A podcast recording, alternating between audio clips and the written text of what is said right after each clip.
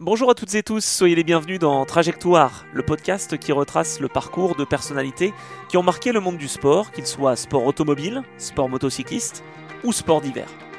Je suis Anthony Drevet, journaliste sportif, commentateur à la télévision, et depuis tout petit, j'ai toujours été passionné par la compétition et par la vitesse. Alors à travers mes entretiens hebdomadaires, je vous propose de découvrir des histoires de passionnés, vraiment passionnants et inspirants. Pour ce troisième épisode, j'ai l'honneur de retracer la carrière de Vanina X, un entretien captivant avec une personne que j'ai rencontrée pour la première fois en ce début d'année 2023, seulement quelques semaines avant d'enregistrer ce podcast. Vanina est née le 16 février 1975, l'année de la deuxième victoire de Jackie X aux 24 heures du Mans sur la Mirage GR8 qu'il partageait avec Derek Bell. Son patronyme est mondialement connu, c'est pourtant totalement par hasard qu'elle fait ses débuts en compétition automobile, 31 ans après son papa. Plutôt passionnée d'équitation, avec un père qui ne parlait pas vraiment de son activité de pilote, c'est en allant pour la première fois aux 24 heures du Mans, en tant que spectatrice, qu'elle se rend compte de l'héritage de son nom. Dans cet entretien, nous revenons sur ses débuts, son ascension dans la pyramide des sports automobiles, que ce soit sur l'asphalte ou dans le sable, des participations à des compétitions prestigieuses, toujours dictées d'ailleurs par des rencontres inattendues. Vanina nous raconte également ce qu'elle a vécu en partageant le volant avec Jackie, une façon de découvrir une nouvelle facette de son illustre papa. Si ce podcast vous plaît, n'hésitez pas à le partager au plus grand nombre afin de me soutenir. Vous pouvez aussi laisser un commentaire sur les différents supports d'écoute, sur mon site internet ou sur mes comptes Instagram et Twitter. Des infos que vous pouvez retrouver en description, et c'est d'ailleurs ce que vous continuez de faire, et je vous en remercie chaleureusement, car les retours sont de plus en plus nombreux. Allez, je ne vous en dis pas plus, il est désormais temps de vous laisser bercer par la voix de Vanina X et de suivre sa trajectoire.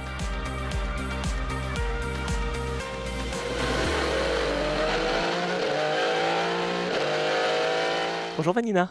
Bonjour Anthony. Merci beaucoup d'avoir accepté cet un, petit entretien. Merci pour l'invitation, ça, me fait, euh, ça me fait très plaisir d'être là.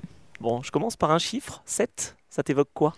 7, euh, ça m'évoque évidemment le nombre de participations euh, ici aux 24 heures du Mans, mais surtout la septième position à laquelle j'ai emmené l'Aston Martin en 2011. Enfin, on a emmené l'Aston Martin avec Maxime Martin et Bas Lenders et l'équipe de Chronos. C'était une magnifique expérience pour boucler la boucle de, des 24 heures du Mans. Oui, c'était euh, une belle participation. On se souvient que c'était un équipage 100% belge, donc ça c'est quelque chose qui devait ajouter aussi, euh, j'imagine, à, l'ambiance. Moi, je reviens un petit peu plus en arrière. Je voudrais savoir comment est née la passion du sport auto pour toi, Vanina? Alors, elle est née sur le tard parce que j'ai passé mon enfance plutôt à cheval euh, qu'à quatre roues.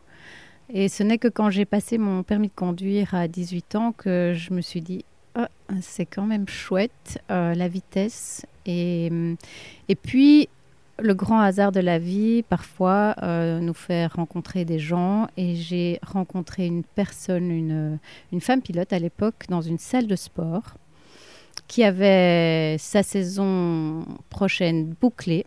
Et euh, elle est tombée enceinte. Et à ce moment-là, elle devait se mettre à la recherche d'une remplaçante pour ses sponsors, pour son équipe, pour, euh, pour tout ce qu'elle avait mis en place. Et quand elle m'a vue, elle savait qui j'étais. Et elle s'est dit, mais ça, ça peut, être, euh, ça peut être parfait pour mes partenaires. Sauf que je n'avais aucune expérience de rien, ni de karting, ni de ni d'école de pilotage, euh, ni rien. Et donc, quand elle m'a proposé de la remplacer, j'ai dit, mais pourquoi pas? Papa m'a immédiatement euh, envoyé chez Oreca à l'époque euh, au Castellet pour faire un, stage de pilotage d'un week-end pour euh, apprendre à, glisser, à freiner, parce qu'à ce moment-là, on avait encore des boîtes manuelles, il fallait faire le talon pointe, j'avais aucune idée de ce que c'était. Et, et, puis j'ai fait un essai sur le circuit de Zolder et c'est parti comme ça.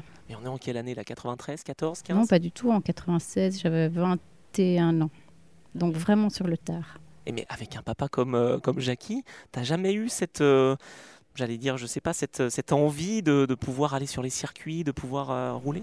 Non, vraiment, j'étais très occupée avec mes chevaux. ça prenait tout mon temps, tous les mercredis, tous les week-ends, toutes les vacances. Et ce n'est que quand j'ai arrêté à 17 ans que je me suis retrouvée avec du temps à occuper. Et puis papa aussi a toujours mis une barrière entre sa vie professionnelle et sa vie privée. On savait évidemment ce qu'il faisait, mais on n'était pas du tout euh, des rats de circuit à ce moment-là.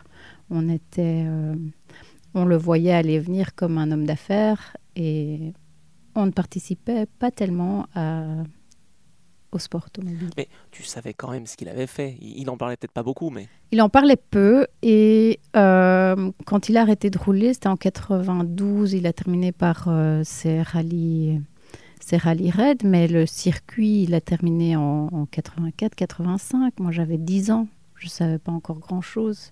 Et, effectivement, euh, il racontait pas tellement quand il rentrait à la maison. C'était un papa avant d'être un pilote. Ça, c'est plutôt intéressant, justement, qu'il ait euh, eu ce, rôle-là.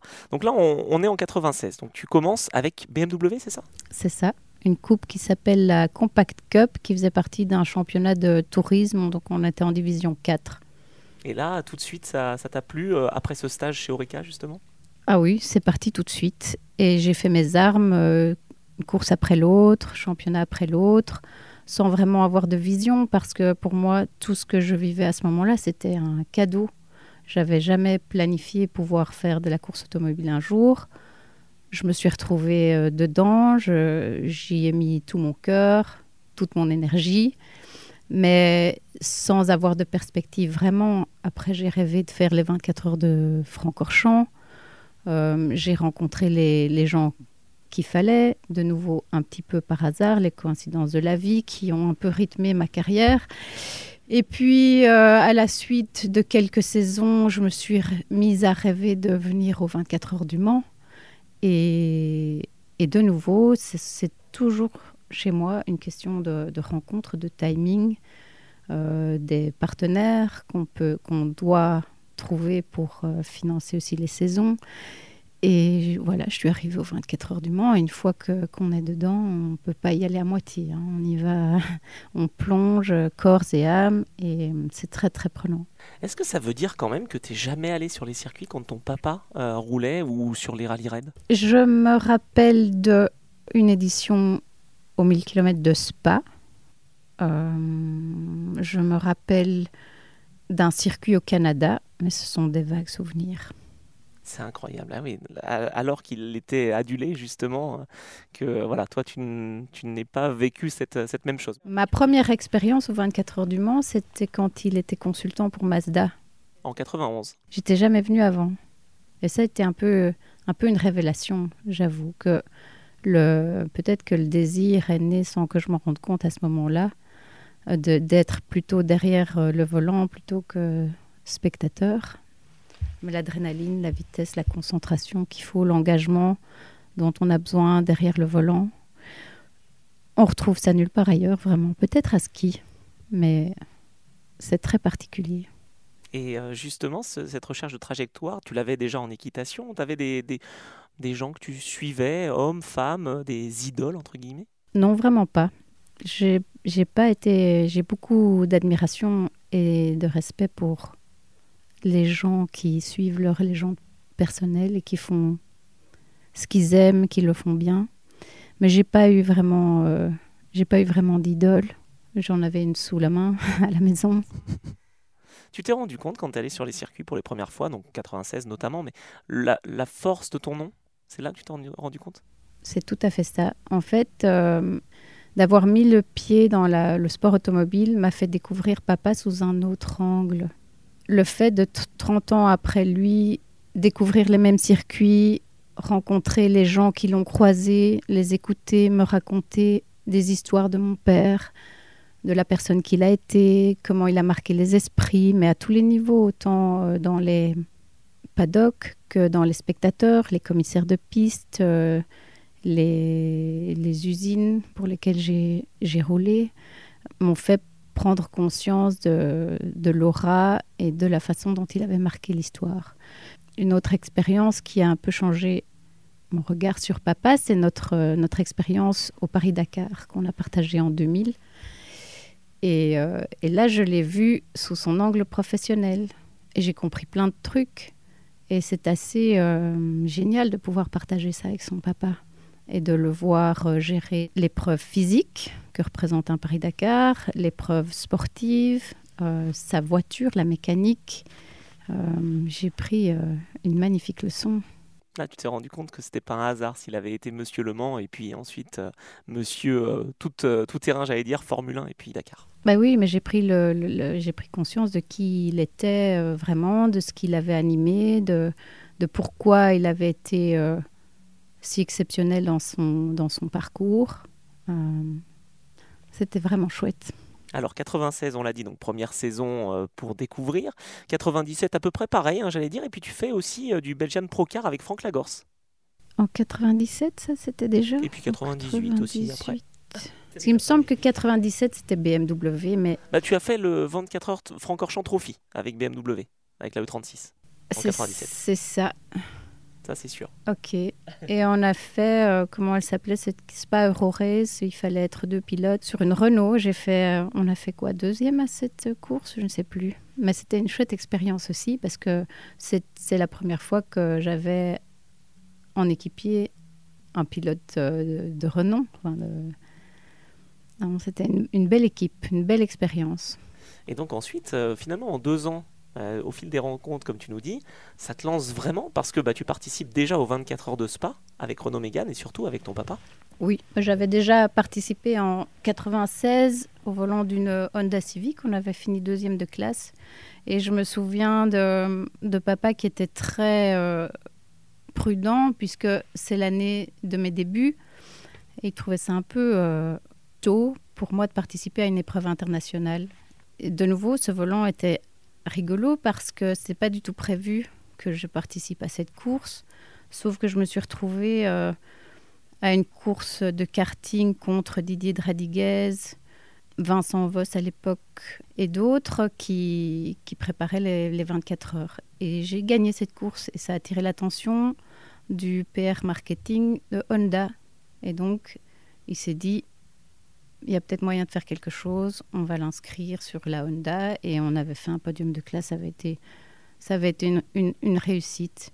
Je les ai fait en 97 au volant de la BM. Ça a été une moins belle réussite, mais euh, c'était certainement l'année la plus difficile au niveau météorologique. Il y a eu beaucoup de, beaucoup de pluie, beaucoup de brouillard. Euh, et pendant un moment, j'ai eu le troisième meilleur temps en piste avec cette groupe N contre toutes les, les Fiat de litres. Euh, euh, donc ça, pour moi, c'est ma petite récompense. Après, on m'a dit ralentis euh, parce que peut-être tu prends un peu trop de risques. Et à ce moment-là, je me suis déconcentrée. Je suis passée sur un vibreur, j'ai glissé et on a dû abandonner malheureusement. En 98, c'était pas beaucoup mieux parce qu'avec papa, on était inscrit à deux sur la voiture. On pouvait faire 24 heures à deux? À ce moment-là, on pouvait encore le faire. Et c'était, euh, c'était une belle épreuve. Il y, avait, il y avait moyen de faire un bon résultat, sauf que le préparateur nous avait pas dit qu'on n'avait pas les mêmes freins que la voiture euh, sœur. Justement, pilotée peut-être par la Gorse et Cortals et Molekens. Euh, et donc, après le deuxième relais, on s'est retrouvé sans frein. On a perdu une heure pour remplacer les disques. Quand j'ai repris le volant, il fallait rattraper le temps. Et ça m'a mis dans un, dans un mauvais état d'esprit, malheureusement. Donc, je suis sortie au Radillon et on l'a aussi abandonné. Est-ce que c'est là où tu t'es vraiment rendu compte du danger, finalement, des, courses auto? Non, vraiment pas. On sait qu'il existe, euh, on sait qu'on peut faire des accidents, on, se dit, on ne se dit jamais qu'on peut se faire vraiment mal. déjà, les circuits avaient bien évolué au niveau de la sécurité, les voitures aussi on ne peut pas la comparer, cette époque, avec celle de papa, justement. Est-ce que à ce moment-là, tiens, euh, Jackie, quand il voit que ben, voilà, sa fille a un accident, est-ce que tu crois qu'il a eu peur? Est-ce qu'il t'en a parlé?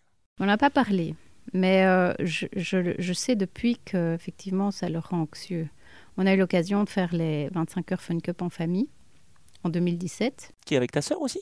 Avec ses cinq enfants. On s'est tous inscrits. Et je sais que ça l'a rendu assez nerveux parce que tout, tout le monde, enfin, il n'y a que moi qui pilote. Et donc, euh, mes deux sœurs ont joué le jeu. Mais il était très inquiet à ce moment-là pour elle. Ça, je l'ai appris plus tard. Il endossait son, son rôle de papa, justement. Euh, ensuite, 99, euh, c'est une bonne saison aussi. Tu restes avec Renault. Et je crois que tu fais déjà quelques rennes, non? C'est pas le Dakar, mais en tout cas, tu fais des, des épreuves comme ça? Alors, euh, je, pense qu'en 99, j'ai dû faire le rallye de Dubaï avec papa pour préparer justement le Paris-Dakar 2000. C'est une magnifique euh, découverte et le rallye raid, au-delà d'être une course euh, automobile, ça reste une aventure avant tout. Mais c'est très différent de le faire en copilote ou en pilote. Rallye de Dubaï, on avait cassé le turbo, je crois, assez tôt dans la course, donc on n'a pas terminé. Mais c'était un bon entraînement pour le Paris-Dakar. Et ça m'a fait aussi découvrir les talents de papa dans le, dans le désert, dans les dunes. Euh, parce que l'exercice des dunes est vraiment un exercice très spécial. C'est de l'improvisation totale. On ne sait jamais ce qui se trouve derrière la dune. Si on va avoir euh, assez d'élan pour monter jusqu'en haut, on ne sait pas si on va devoir tourner à gauche, à droite, on ne sait pas s'il y a une voiture coincée. Et à Dubaï, ce n'était qu'un enchevêtrement de, de petites dunes que papa devait franchir sans turbo. Et il y avait des gens, des voitures plantées dans tous les sens, à gauche, à droite, devant, derrière, au-dessus, en dessous. Et lui faisait, euh, il faisait, il traçait sa route tranquillement, euh, sans jamais s'arrêter. On ne s'est pas planté une seule fois. Et là, c'était vraiment une belle démonstration de pilotage dans le sable. Est-ce que, parce qu'on entend souvent ça quand on découvre les rallye raids, on est euh, hooked, ouais, on, est, on est vraiment pris et, la passion est là. Est-ce que pour toi c'était ça? Oui, absolument. Mais c'est, c'est tout ou rien en fait. Il y a des gens qui l'ont et il y a des gens qui l'ont pas du tout. Donc c'est, euh, c'est l'amour ou, la haine. dans mon cas, c'était l'amour de traverser ces contrées des journées entières avec des terrains tellement variés, tellement différents de chez nous, et de, et de rouler, rouler, rouler le plus vite possible. Ça a été, euh, ça a été assez magique. Maintenant, le danger dans ce genre de terrain, c'est que, c'est que dès qu'on se prend au jeu et dès, qu'on s'amuse en pilotage, c'est que ça va trop vite. Et qu'il arrive souvent à ce moment-là un caillou, un trou, une bosse qu'on n'a pas vue. Et donc il faut assez toujours, toujours garder de la réserve et être assez prudent. Parce que pour le coup, là, il n'y a pas de rail, il n'y a pas d'échappatoire et, euh, et, on paye cash. Est-ce qu'à ce, moment-là, tu vois, j'ai pas les, notions de, de, timing, mais est-ce que ton papa était déjà assez euh, intéressé justement par, euh, l'Afrique, de par ses participations? Il était déjà basé là-bas? Comment, comment ça se passait à ce moment-là? Lui, il a découvert l'Afrique à travers ses premières participations au, Paris-Dakar avec Thierry Sabine et il en est tombé tout à fait amoureux. Euh, au point de, nous y emmener en vacances quand on était petit. Et euh, ce sont pour moi les plus belles vacances que, que j'ai jamais passées parce que ce n'est pas achetable, ce n'est pas même organisable sans lui. Il avait cette envie de découvrir, il était un peu un, aventurier, il a trouvé un guide, il a dit je veux aller de cet endroit-là à cet endroit-là, à travers tout, il n'y avait pas de piste, euh, on était en ouvreur, on dormait à la belle étoile, on mangeait euh, la chèvre qu'on avait achetée au village, qu'on avait dû forcément tuer. On prenait l'eau des puits qui avait la couleur euh, d'un étang, qu'on devait filtrer à travers des t-shirts dans lesquels on mettait des pilules pour purifier l'eau. Enfin, c'était tout autre chose et on peut plus vivre ça aujourd'hui. Même moi, aujourd'hui, si je voulais y retourner, je pourrais pas l'organiser. Donc euh, c'était un, très très beau cadeau euh, qu'il nous a fait. Et oui, donc son amour pour l'Afrique a commencé là et je pense que ne l'a jamais quitté c'est une sacrée aventure. Bon, là, on était sur les, pistes, on va dire, en, sable. On revient sur les circuits, où là, tu roules quand même dans des belles euh, catégories. Donc en 2000, avec euh, bah, Ferrari, euh, en monoplace aussi. Tu fais tes débuts en monoplace, tu vas aux États-Unis. Enfin, c'est pas mal cette année-là. Non, mais tout était chouette. Dans le parcours que j'ai pu faire pendant 15 ans et que je n'avais donc pas planifié, j'aurais peut-être pu être un peu mieux organisée, mais en même temps, chaque rencontre et chaque course et chaque voiture était un peu un cadeau. Et donc, euh, oui, ce n'était pas prévu que je fasse de la monoplace, mais j'ai rencontré quelqu'un qui, m'a envoyé aux États-Unis faire quelques courses. Quelques-unes sont très bien passées puisque j'ai gagné là-bas. Euh, la même personne m'a fait faire euh, le Ferrari Challenge européen ici en Europe. J'ai gagné. Aspa, ma première course. J'ai fait quelques pôles. Donc, c'est vraiment, vraiment des chouettes années. Et j'ai un parcours tellement atypique que quand on me demande aujourd'hui ce que je pourrais donner comme conseil aux jeunes qui ont envie de commencer, j'ai bien du mal à le faire parce que j'ai un parcours complètement hors norme.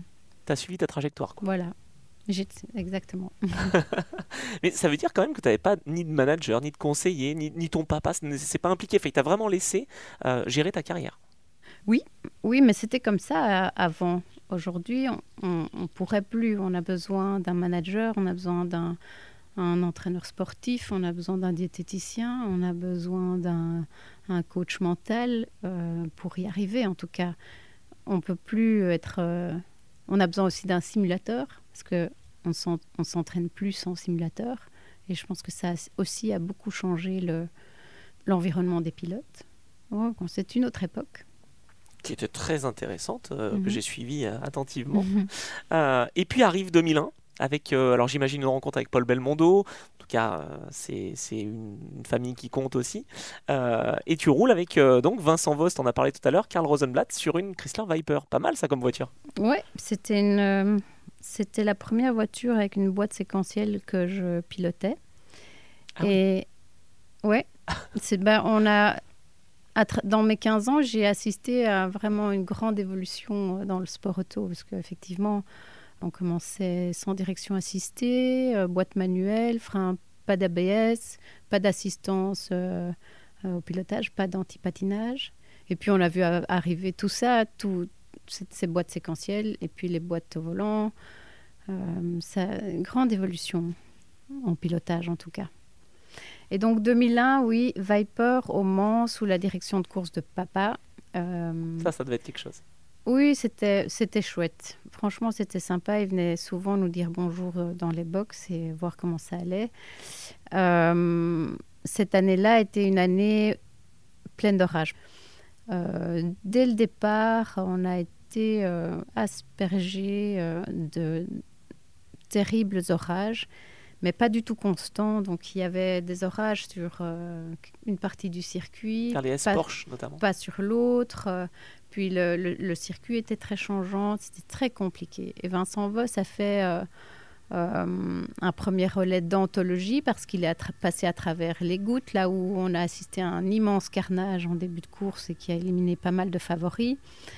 Vincent est passé entre tout ça, il a fait ses doubles relais, il est resté en il a bien joué avec la safety car. Je pense qu'il était dans le top 10 euh, de cette édition. Et puis j'ai pris le volant. Je ne sais plus si c'était en deuxième ou en troisième. C'était le, début de la soirée. Euh, j'ai fait un bon premier relais. Je suis passé à travers les pièges que, que finalement j'ai pas pu éviter dans mon, dans mon deuxième relais. J'étais partie pour un double. Euh, je suis partie en aquaplaning justement en sortant du tertre rouge, là où une, rivière s'était formée à cause, à cause d'un orage. Et la voiture était intacte, sauf euh, la biellette de direction qui m'a empêché de ramener la voiture au stand et je suis rentrée le, casque à la main. Et ça, c'est une immense déception, évidemment, pour toute l'équipe. Et puis. Euh, non, et puis à titre personnel, c'est sûr que c'est une course d'endurance, tu partages le, le baquet, t'as pas envie de revenir casque à la main, j'imagine. Non, c'est sûr. Ce casque, tiens d'ailleurs, euh, j'y pense comme ça, bah, tu sais, on est dans l'entretien, on parle. Casque, hommage à ton papa. Tu as, voulu vraiment avoir euh, quasiment les mêmes couleurs que, ton papa? Ça semblait assez logique, en fait, de, de, garder son design qui était reconnaissable parmi tous. Après, j'ai un peu euh, changé les couleurs, justement quand je regarde, euh, quand je les vois aujourd'hui, mes casques, je les trouve pas particulièrement jolis. Ils sont quoi, noirs et gris, c'est ça? Enfin, Ça a changé un peu tout le temps. J'ai gardé euh, le concept de la ligne, mais euh, adapté avec un peu toutes les couleurs. C'était pas forcément une réussite. Il vaut mieux être meilleur au volant et au pilotage hein, qu'en design. Euh, une année 2001 qui est quand même chargée. Donc tu fais tes 24 heures du Mans, tes premières 24 heures du Mans. Tu participes encore aux 24 heures de Spa. Tu fais encore de la monoplace. Tu fais donc le Dakar, on l'a dit. Euh, et puis un petit peu de, Porsche Cup aussi, Super Cup, c'est ça? T'es es invité, t'en fais une, je crois? Mais euh, tu sais tout. Non, je sais pas tout. C'est pour ça que je te demande. Et tu en plus que moi, j'oublie. Moi, j'ai oublié tout ça. Il y a plus de 20 ans, euh, je pense que j'ai été invitée à faire une pige en Porsche Super Cup. À l'époque, dans le championnat, ils invitaient chaque fois un ou deux pilotes euh, à participer à la course. Et c'était pas forcément un cadeau parce que, parce que ce sont des experts de la coupe qui, qui sont les plus pointus. Et quand on débarque, pour découvrir la voiture, on n'a pas les trucs et donc on est toujours en fin fond hmm. de, en fin fond de classement. Mais euh, oui, c'est vrai, j'ai fait une pige là. C'est pas mal quand même. 2002, donc euh, quelques courses encore, mais c'est surtout que tu avais, euh, je crois, tes études aussi en parallèle. Donc c'était pas si facile de tout manager. Comment, comment ça se passait 2002, 2003 Est-ce que tu n'avais pas justement mis un petit peu en pause à ce moment-là? Euh, non, j'ai fait des études de biologie de 96 à 99. Après, euh, j'ai dû choisir entre une spécialisation et la course automobile. J'ai pas réfléchi longtemps. Euh, mais en 2002, est-ce que j'ai étudié? Je ne sais plus. Bon, j'avais lu ça, mais c'est peut-être, euh, je préfère te demander. Je ne crois pas. Je pense que j'étais occupée euh, sur les circuits. Bon, d'accord.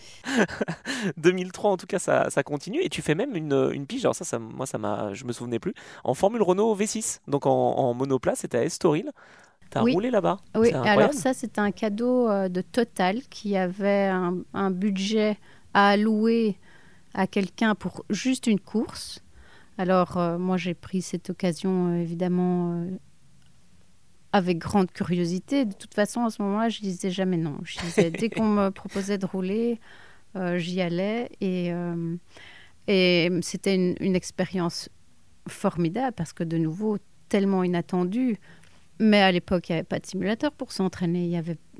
Est-ce que j'ai fait une séance d'essai avant? Oui, je pense que je pense que j'ai dû rouler une fois avant la course, mais très peu. Donc, c'était une magnifique expérience, mais pour être compétitif et se battre devant, c'est impossible. Mais euh, c'était- magique. Je me rappelle d'ailleurs que j'étais arri- arrivée là-bas.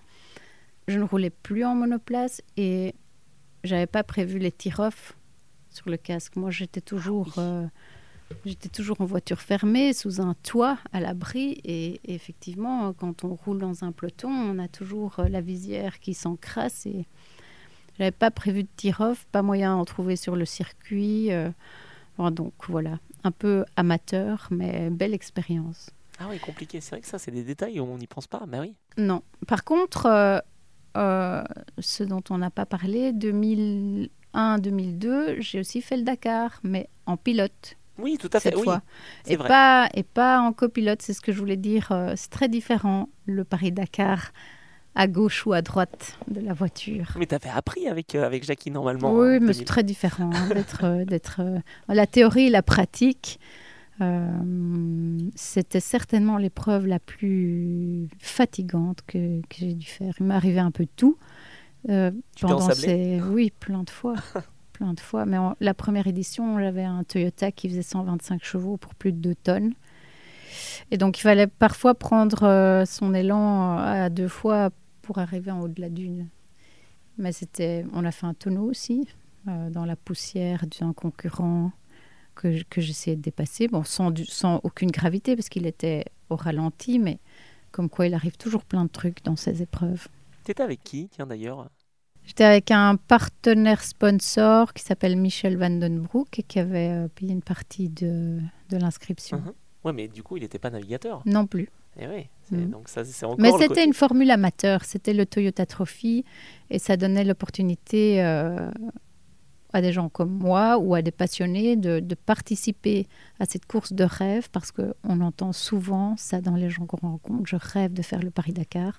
Et avec cette formule, on pouvait le faire. On avait une, une structure dans laquelle euh, on était soigné, choyé. euh, euh, assisté, dépanné, et la voiture était toute prête à rouler. Bon, ça restait une voiture assez standard, mais, mais c'est quand même... euh, on on l'a terminé. Il y avait moyen de terminer le Dakar avec ça. Donc deux participations en tant que pilote, trois avec, euh, avec ton Ouais. papa, on l'a dit. Après 2002, t'en fais plus hein, de, de Dakar. Et on était inscrit en 2007 avec Cindy Lee Wad, le- l'année où il a été annulé. Avant que ça passe en ça. Amérique. Mais j'ai eu la chance de le faire en Afrique, ça, c'est Oui, c'est quand même euh, particulier. tu pourras le dire, tu pourras le dire et c'est- inscrit à, jamais. Euh, 2003, tu fais quand même une deuxième participation aux 24 heures du Mans, donc 2002, tu n'as pas participé. Là, ça se passe pas trop mal. Tu finis et tu es avec Patrick Bourdet, le papa Oui. de, de Sébastien, et Roland Bervillet. Absolument. C'est une course qu'on a pratiquement faite à deux parce que Roland est tombé malade en début de course. Il a fait très chaud cette année-là, donc c'était euh, physiquement assez éprouvant. Mais oui, c'était l'année de la canicule. Exactement. Euh, donc on a, dû, euh, on a dû se refroidir. Et à ce moment-là, il n'y a pas encore d'airco dans les voitures. Donc euh, oui, vraiment éprouvant, suffocant au volant. La voiture était extrêmement physique à conduire parce que de nouveau, boîte manuelle, les pédales étaient dures, le passage des rapports compliqués, pas de pas d'ABS, vraiment, vraiment physique. Mais on a eu d'ailleurs quelques soucis mécaniques. La voiture était assez fragile. C'était une Porsche, hein, c'est ça? Ouais, une Porsche. 911 GT3 RS. C'est ça. Mais on a fini. Et quand on a fini, quand on a franchi la ligne, c'est comme si on avait gagné. on était aussi heureux et émus que, que, si on avait gagné. Ouais, après la, la, fatigue. Mais à deux, en plus, c'est quand même euh, fou. Oui. Mais euh, c'était comme à l'époque. À, l'époque de papa, il faisait ça qu'à deux. Donc, euh, ça donne une, une idée de, de l'exploit physique. Oui, c'est autre chose. Toi aussi, tu pourras le dire. Tu vois, tu as fait le Dakar en Afrique et tu as roulé à deux. oui, enfin. Tu inscrit à trois quand même. Oui, d'accord, d'accord. On va pas oublier Roland, effectivement. Euh, 2004, donc tu roules encore en Belgique et puis euh, tu fais euh, les 24 heures de Spa. Et là, c'est pas mal. C'est marrant parce que je me rappelle plus ah tout ça. Ah bah alors Et euh, oui, je, je m'attendais pas à, revenir si loin en arrière et à, à parler tellement dans les détails. Après, on va revenir plus récemment, hein, t'inquiète pas. Mais y a, y a, aujourd'hui, il n'y a plus tellement d'actualité. Mais 2004, euh, oui, c'était une, belle victoire de classe. Dixième au général, euh, non, c'est une, une, belle participation.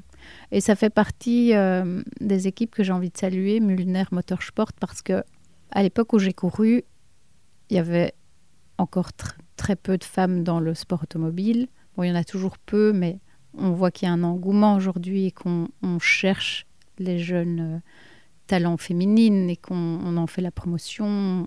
Les championnats existent, des filières maintenant voient le jour et, c'est tant mieux. Mais au moment où j'ai roulé, ça restait euh, pas tellement bienvenu, où les volants qu'on accordait aux filles étaient souvent euh, marketing plus que compétitifs. Et Bernard Mulner est un des premiers qui m'a, enfin pas un des premiers, mais un des rares qui m'a accordé un volant pour la performance. Et, euh, il m'a fait confiance et j'ai senti qu'il me faisait confiance et c'est un moteur nécessaire chez moi. Et donc euh, on avait vraiment bien roulé. Alors je vais rebondir, tiens justement, tu vois, je n'avais même pas pensé à évoquer, euh, à évoquer ça, mais voilà la place des, femmes dans le, dans le sport auto. Tu as senti quand tu as commencé à les battre, ces hommes, que hum, le regard changeait un petit peu? Euh, Complètement. J'ai senti ça en Ferrari Challenge en fait, euh, quand, je, quand je les battais au chrono, quand je les battais, quand je les dépassais en course, j'ai reçu des menaces.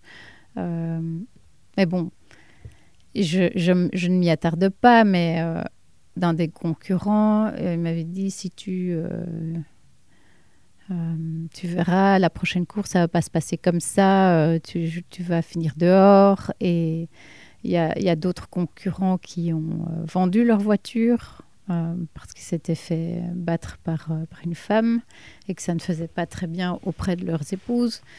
Mais oui, c'est dingue. J'ai déjà entendu ça, des, des, filles qui se faisaient sortir justement parce qu'elles étaient devant euh, les Ah oui, mais ça reste euh, un peu macho hein, comme, euh, comme discipline. Et à l'époque, je ne sais plus qui m'a dit que les, les, filles, les femmes étaient une cible sur la piste.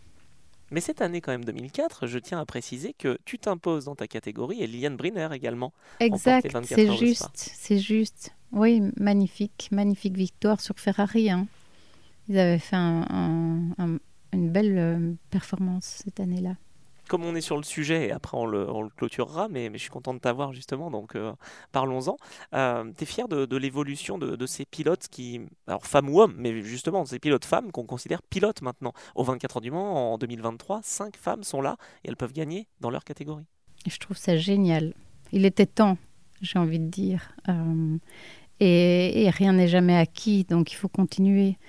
Euh, je sais qu'avec euh, les Iron Dames et, euh, et l'équipe. Il y a Richard Mille également, et puis il y a aussi Prima. Oui, tout à fait. Dorian fait des prouesses dans, dans, dans tout ce qu'elle conduit. C'est chouette, c'est chouette de voir ça. Je, vois aussi Suzy Wolf qui fait la, la promotion de, de, cette recherche de pilote pour la Formule 1. on voit le jour, on voit, enfin, différentes filiales voient le jour et il était temps. C'est vraiment vraiment bien. Mais tu as été une des pionnières. Tu n'as pas été la seule, évidemment, parce qu'il y a eu Cathy Muller, il y a eu avant euh, Leila Lombardi, il y a eu vraiment plein de, plein de femmes qui ont marqué justement l'histoire. Et ça a toujours été quelque chose qui m'a marqué, justement, et qui, qui me plaisait euh, de, de, voir que vous battiez. Euh, et donc, tu en faisais partie aussi, je te le disais, 2005. Donc, tu fais ton retour aux 24 heures du Mans. Et en proto cette fois-ci. Alors là, waouh! Ça rigole pas. Non, ça rigole plus.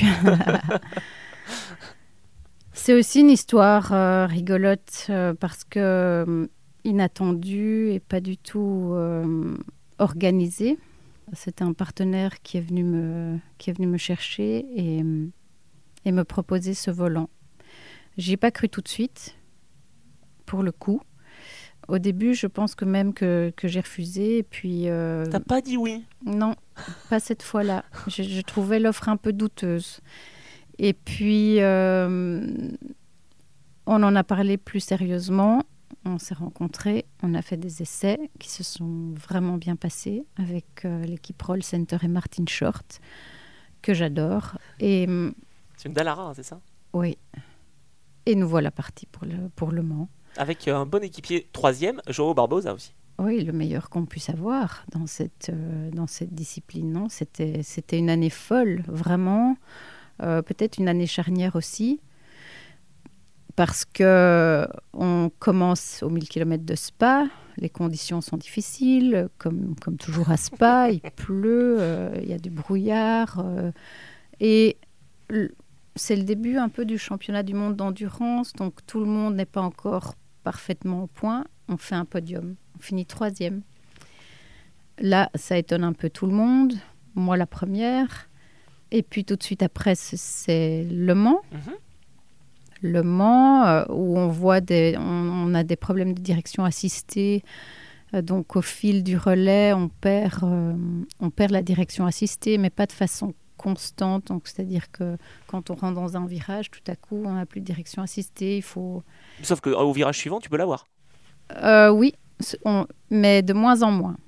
Et pour cette raison, j'ai un peu moins roulé à la fin de la course, mais on a quand même terminé pour ne pas devoir s'arrêter trop longtemps au stand. On faisait le, la pointe dans le système hydraulique. Bref, Le Mans, très belle expérience. Euh, ma première euh, fois aller une Audière à plus de 300 euh, avec les turbulences dans le casque. C'est très différent, c'est les voitures ouvertes. Avec les tir cette fois, tu les avais C'est là, cette fois, je, on ne m'y a pas pris deux fois. Tirov, aussi la, bande supplémentaire sur le casque pour euh, le soleil qui baisse là, quand on arrive dans les, vers Indianapolis. Non, toutes ces sensations sont magiques. Le freinage euh, de ces, de ces voitures, euh, les S-Porsche, la plus aérodynamique, c'est fou. C'est fou de vivre tout ça. Après Le Mans, on continue, je ne sais plus si c'était Silverstone ou Monza, je crois. Monza. Oui, je crois que c'était Monza. De nouveau, on fait un podium. C'est fou, c'est la folie. Et je crois que euh, c'est là que j'ai été remarquée par Audi, qui, dans son programme DTM, voulait euh, inclure des femmes avec Mercedes, qui avait à ce moment-là choisi Suzy Wolf. Stoddart à l'époque même. Suzy Stoddart, c'est vrai. c'est là où je l'ai connue. Ouais, ouais c'est vrai. Mais tu si, t'as quel âge? Euh, Moi, je suis né en 88. Ah oui, t'étais tout jeune, tout bah bébé. Ah, c'est drôle. Et euh, oui. Je suis passionnée depuis très longtemps. Ah, c'est ça.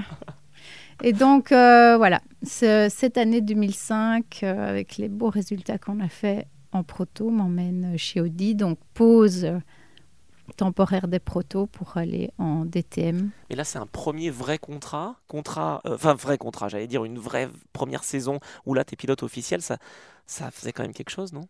Oui, c'est très impressionnant. C'est très impressionnant, surtout que euh, dans le, parcours que j'avais fait jusque-là, j'avais pas été vraiment formée pour aborder le sport auto si professionnellement. Et j'ai beaucoup appris, certainement les, années où j'ai le plus appris, autant euh, dans la voiture qu'en dehors. Il n'y avait plus de place pour euh, l'amateurisme. je m'entraînais déjà bien physiquement, mais j'ai dû mettre les bouchées doubles.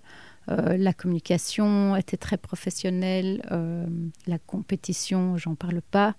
Et dans la voiture, au sein de l'équipe, c'était la compétition contre son équipier. Donc, c'est comme la Formule 1 du tourisme. J'ai découvert ça avec, euh, avec de grands yeux, avec candeur. je pense que j'ai pas à rougir de mes résultats parce que on était dans l'équipe privée du, du plateau avec Colin une c'est ça. Colin Collès avec une, une, une voiture euh, deux ans plus vieille que, que celle de Pointe. Euh, J'étais toujours euh, forcément dans le bas du classement, mais par rapport aux gens qui, aux pilotes inscrits, hum. euh, je, je pense que j'ai pas à rougir de ce que j'ai fait là. J'ai appris énormément. Et tu as appris aussi peut-être, euh, je sais pas si tu veux en parler, mais ce côté politique en DTM, c'était vraiment difficile, non? Oui. Oui, c'est difficile. Mais j'étais trop occupée avec mes propres performances que pour m'occuper de la politique, heureusement. Mais effectivement, j'ai assisté, euh, j'ai assisté aux décisions politiques euh, de ceux qui se battaient pour le championnat. Il faut faire gagner un ou l'autre. Mm. En DTM, ce qui était vraiment très perturbant, c'est qu'on ne savait jamais quelle voiture on allait piloter. C'était tellement changeant, tellement sensible entre les essais du matin et la qualif de l'après-midi. Parfois, la voiture était tout à fait différente. Et la limite entre le trop ou le trop peu au pilotage est tellement fine, c'était fou. Et je me rappelle que les pressions de pneus, on les faisait au centième. Donc c'était 1,82 à l'avant gauche, 1,85 à l'avant droit, euh, 1,76 à l'arrière. Et si c'était pas ça, tu ressentais une différence? La voiture n'était pas efficace? Euh, Il y avait ça, il y avait la température de la piste, la température de l'air. Euh, c'était très très difficile de savoir euh, comment doser son effort quand on commençait les qualifs. Et on n'a que trois tours, forcément. Donc ça, c'était aussi un exercice que j'ai dû apprendre, la qualif. C'est tout à fait différent comme, euh, comme effort. Surtout que dans des courses sprint comme le DTM, euh, si tu pars 13 ou 16, euh, c'est pas la même. Hein. Ah oui, ça change tout. Mais je me souviens qu'à ma première course, et, ça s'est reproduit quelques fois, c'est une course à pit stop. Ça aussi, j'ai dû apprendre. C'est génial, l'adrénaline qu'on peut avoir dans un pit stop, mais on calcule tout, on calcule, on calcule le temps qu'on perd depuis l'entrée des stands jusqu'au moment où on s'arrête, au moment où on départ, enfin, comme en Formule 1, tout était, rien n'était laissé au hasard, c'était, c'était fou. Et alors quand on sait que un, pit stop euh, à cette époque-là, ça prenait 4 euh, secondes. Euh, moi, moi, dans mon équipe, j'en prenais parfois 10 ou 20. À, ma première course à Brandsatch, on m'avait mis 3 trois nouveaux pneus et manquait le quatrième. Donc, Ferrari l'a fait ça en Formule 1. Ça, ça, ça, ça, ne me facilitait pas la tâche quand on sait que chaque tour, on se bat pour des dixièmes. Mais c'était une magnifique euh, expérience. Elle a, elle a, eu un peu raison de mon moral parce que c'est pas facile de rentrer à la maison euh, et, de, et, de, dire euh, oui, j'ai quand même, j'ai encore terminé avant dernier ou euh, c'est pas bon pour le moral de rentrer chez soi. D'un autre côté, tu, tu, sais au fond de toi que c'est pas toi qui est euh, en bah, cause. au bout d'un moment, on se pose la question. On se pose, euh, on se remet en question et on n'a pas envie d'être mauvais dans ce qu'on fait. Donc oui, c'était, c'était, j'ai certainement appris beaucoup, mais c'est difficile de garder le moral. Et, et, alors là, tout à l'heure, je te posais la question de, de la force de ton nom je crois que là, euh, la force de ton nom, euh, c'était pas facile à gérer à ce moment-là, justement. Parce que, ah bah tiens, ah, Vanina X euh, est dans les dernières positions, quoi. J'étais au-dessus de ça. D'accord. À ce moment-là, comme je le disais, j'étais vraiment impliquée par ma performance personnelle et il n'y a que ça qui, y a que ça qui m'intéressait. Ma chance, peut-être là-dedans, c'est d'avoir été une femme parce qu'on m'aurait attendu au tournant si j'étais un garçon plus tôt. On, a, aurait attendu de moi que je gagne. Mais j'aurais pas été euh, en DTM si j'avais été un garçon, peut-être. Je sais pas. Oui, non, c'est intéressant, c'est intéressant. Mais là, à ce moment-là, est-ce que ta famille était là pour te soutenir? Parce que dans des moments difficiles comme ça, il faut être fort mentalement et entouré. Oui, Larissa était souvent là, ma sœur. Elle m'a accompagnée beaucoup sur les circuits. Une grande aide. C'est une artiste, elle? Oui, artiste peintre. Elle a, elle a beaucoup de talent et elle m'a beaucoup soutenue. c'est important, la sororité. Mm. c'était, euh, Elle a bien connu aussi les 24 heures du Mans. Ah, intéressant. Mais elle n'a jamais voulu rouler, elle. Non, non, non. Elle vivait, euh, elle la vivait probablement plus intensément que moi à travers moi. Donc DTM 2006 et 2007. Alors en, première année 2006, tes équipiers, ils ont changé toutes les courses quasiment, donc ça devait pas être facile non plus. 2007, tu es quand même avec des pilotes pas mal, hein, avec Adam Carroll et avec euh, Marcus Winkelock. Oui, des euh, super euh, pilotes et aussi des super personnes. On, on, s'est bien entendu. Ils m'ont pas mal aidé aussi parce que forcément on se comporte toujours à l'équipier et, ce sont des références donc euh, c'est sur eux qu'on se, se, base pour euh, s'améliorer.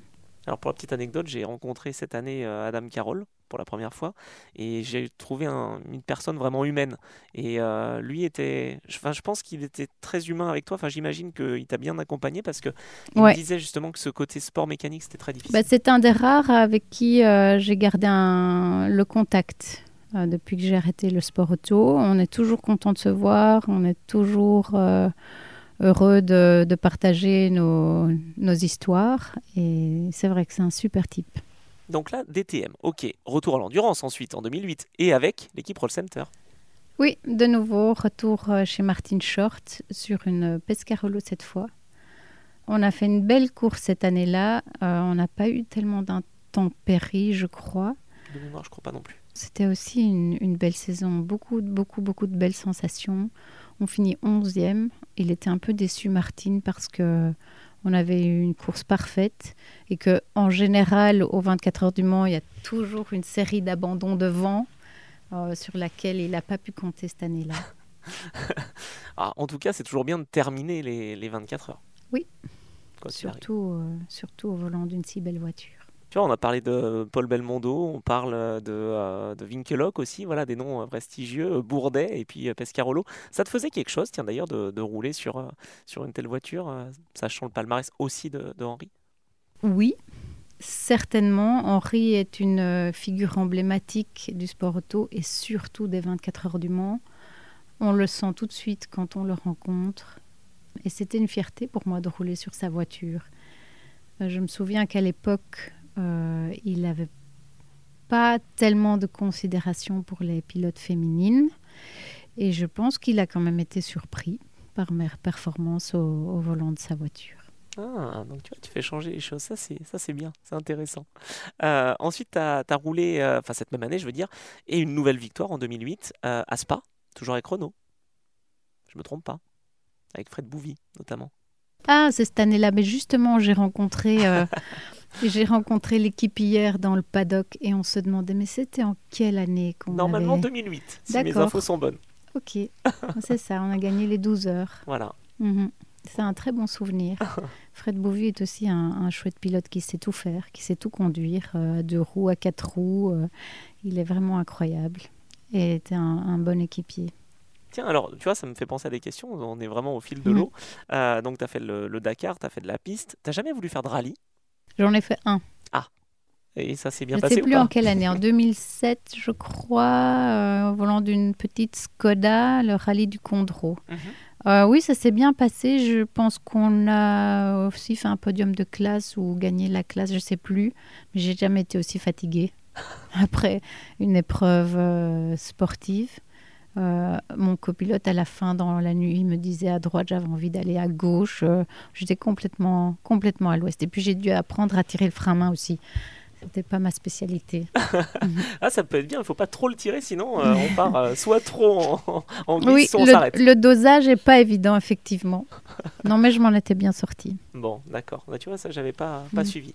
Donc, l'endurance, ça, ça, a toujours compté, évidemment, pour toi. 2009, tu roules avec la création, Judd, en, LMP1 avec euh, Jamie Campbell Walter qui est encore là dans le paddock et Romain Yanetta. Exactement. mais c'était une, une moche expérience. Ah oui pas, ouais. Autant avec le team qu'avec euh, la voiture. Ah. Euh, Il n'y a pas vraiment grand-chose à en dire. Euh, je me souviens que dans la ligne droite des Unaudières, il y avait tellement de purpose, je ne sais pas comment dire en Si, si, si, français. ça- il y avait des rebonds en fait, la voiture. La voiture rebondissait tellement que j'avais les pieds qui, qui sautaient dans le dans l'habitacle et euh, au moment de prendre les freins, c'est gênant parce qu'on on sait pas si on va atteindre la pédale, si on va passer au-dessus, en dessous euh, et j'avais beau le dire à l'équipe, euh, ils ne croyaient pas en fait. Parce qu'il y avait que toi qui avais ce problème, parce que tu es plus petite en fait, on va le dire, que Jamie et que Romain. En fait, les deux sont très grands et toi, euh, faut que tu t'adaptes quoi. Oui, il y avait cette, question-là aussi, et euh, peut-être une question de pression de pneus.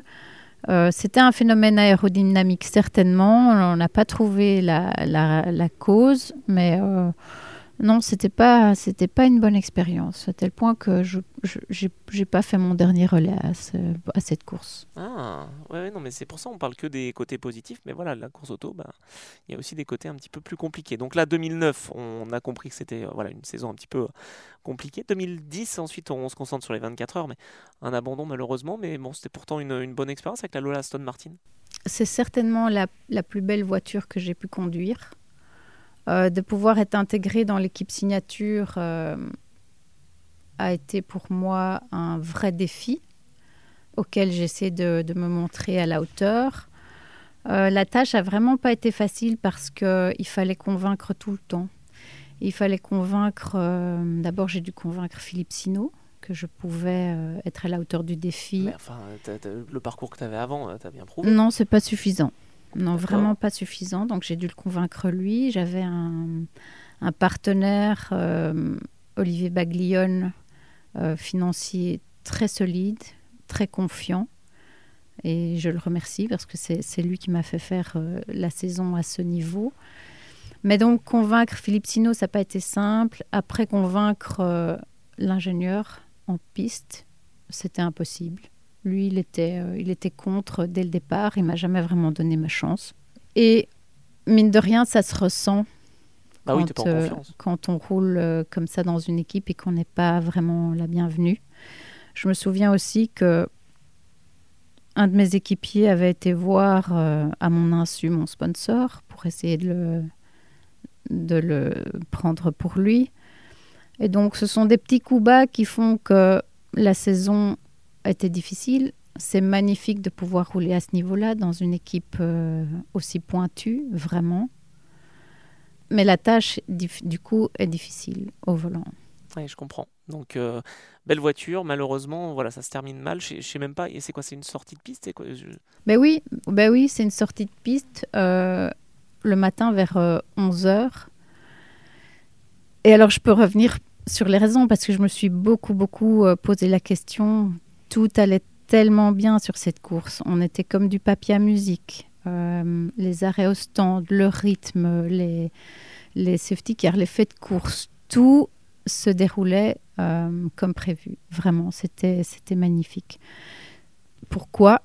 Au petit matin, en sortant de, des box, je freine euh, un dixième de seconde trop tard à la chicane et, je, et je tape le rail à la sortie. À la première chicane? Oui, la première. Le truc qui n'arrive jamais. Et euh, malheureusement, le châssis est touché. Donc, je ramène la voiture, on regarde, le châssis est touché, on doit abandonner. Et cette année-là, on était huitième au général à ce moment-là. Il y a encore eu quelques abandons après. Si on n'avait pas, si j'étais pas sortie de la route, on finissait quatrième. On l'a là, hein, on l'a en travers de la gorge, mais ça m'a suivi encore. Encore aujourd'hui, j'ai du mal à l'avaler parce que c'était, euh, c'est ma faute et tout ça, c'est sur euh, mes épaules. Et on, on fait pas la compétition pour ça. Après, euh, je, je te comprends. Maintenant, faut pas non plus se flageller. voilà, ça Non, reste la course. C'est comme ça. Mais du coup, ça a donné de l'eau au moulin de, de signature et la fin de la saison, je l'ai terminée.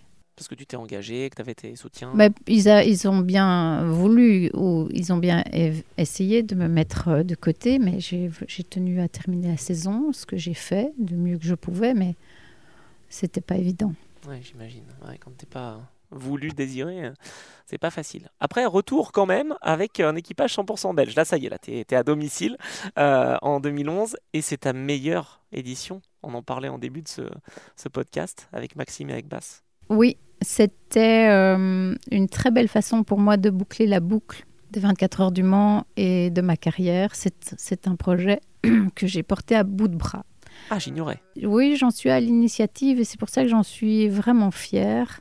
Euh, mon, sponsor était propriétaire de la voiture et on s'est dit mais c'est pas possible euh, d'abord de rester sur le résultat de 2010. Il faut qu'on rebondisse.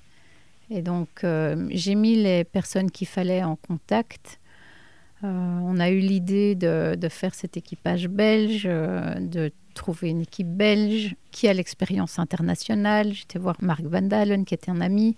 Donc c'est Chronos, hein, c'est ça? À ce moment-là, partie prenante dans l'histoire était Marc van der Straten, VDS, qui était aussi une, une, figure dans le sport auto et dans le... Moto aussi et dans, après dans la moto, mais une figure belge aussi importante. On a réuni tout le monde, on a trouvé les finances.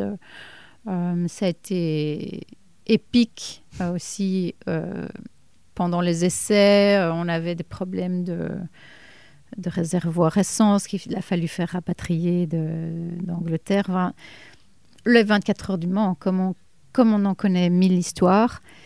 Et, euh, et on finit septième. Et ça, c'était un très beau résultat avec une très belle équipe, dans une très belle ambiance, très belle énergie. Et donc, euh, je me suis dit, voilà, j'ai fait ce que je pouvais faire de mieux. Non, il est temps que, que je m'arrête. Et ça veut dire qu'en 2010, quand la saison se passe pas bien, tu avais envie de t'arrêter et tu t'es dit, bon, allez, 2011, c'est vraiment la, la, cerise sur le gâteau ou pas du tout?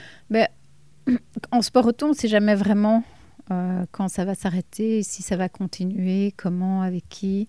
Et donc, chaque année, on se remet en question.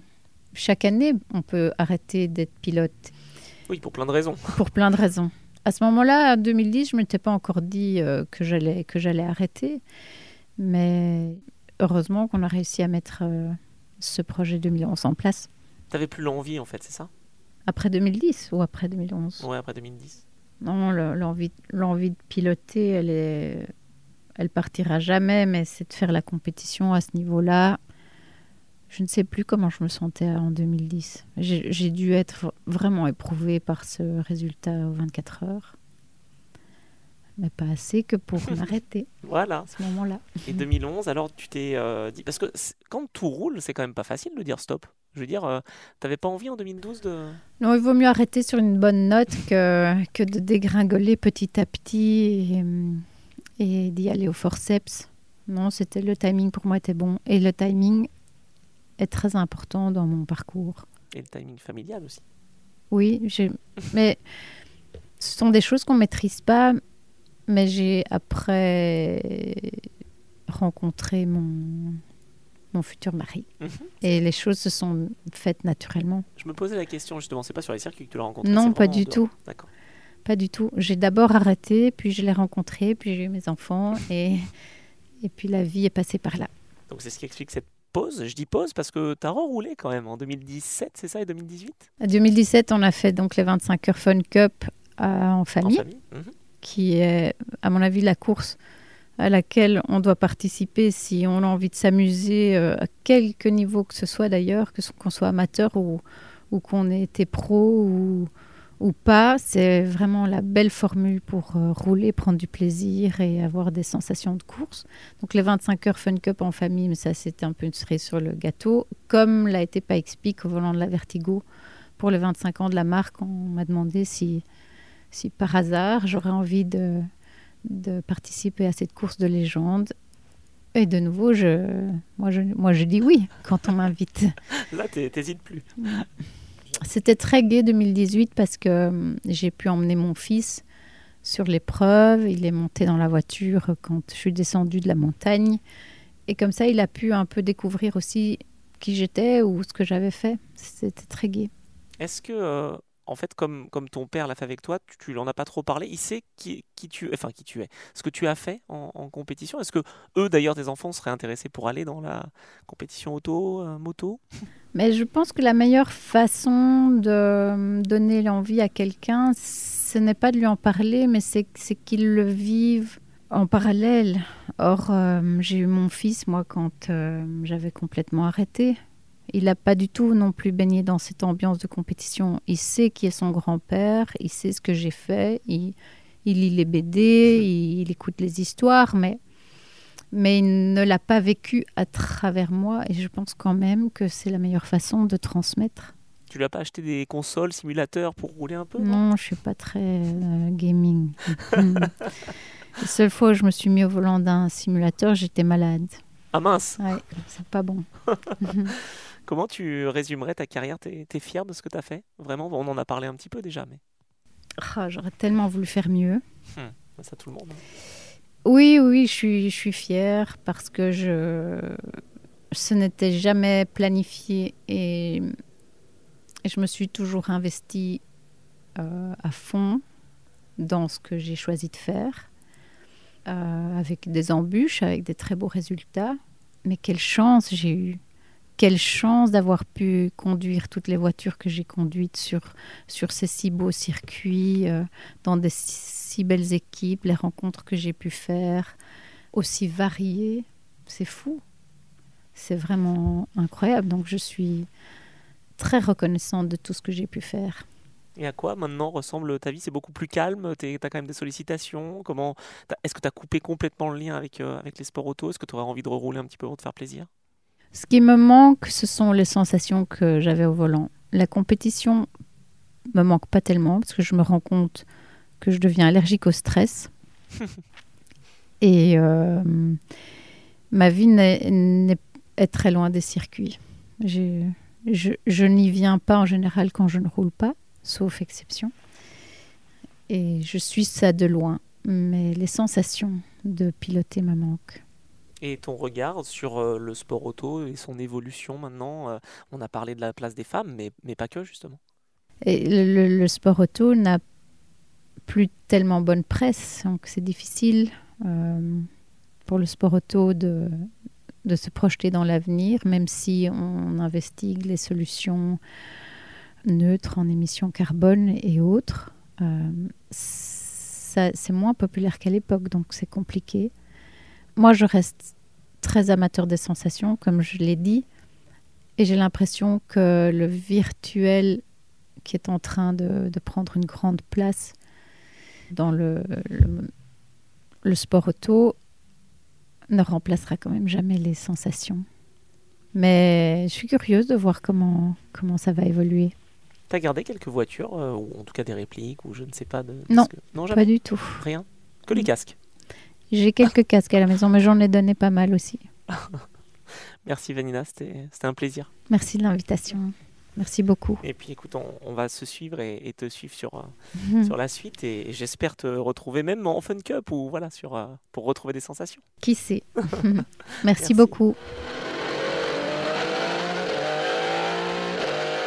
Cet entretien avec Vanina X est déjà terminé. Merci d'avoir pris le temps de l'écouter. Alors je ne sais pas vous, mais j'ai personnellement été tout de suite plongé dans l'univers de Vanina au fil de ses paroles et de ses explications. Son témoignage m'a ému et je vous avoue que j'ai même versé ma petite larme une fois que le micro était éteint. Sa gentillesse, sa précision dans les détails fournis et son phrasé m'ont aussi beaucoup impressionné. Un moment magique qui, je l'espère, l'aura également été pour vous.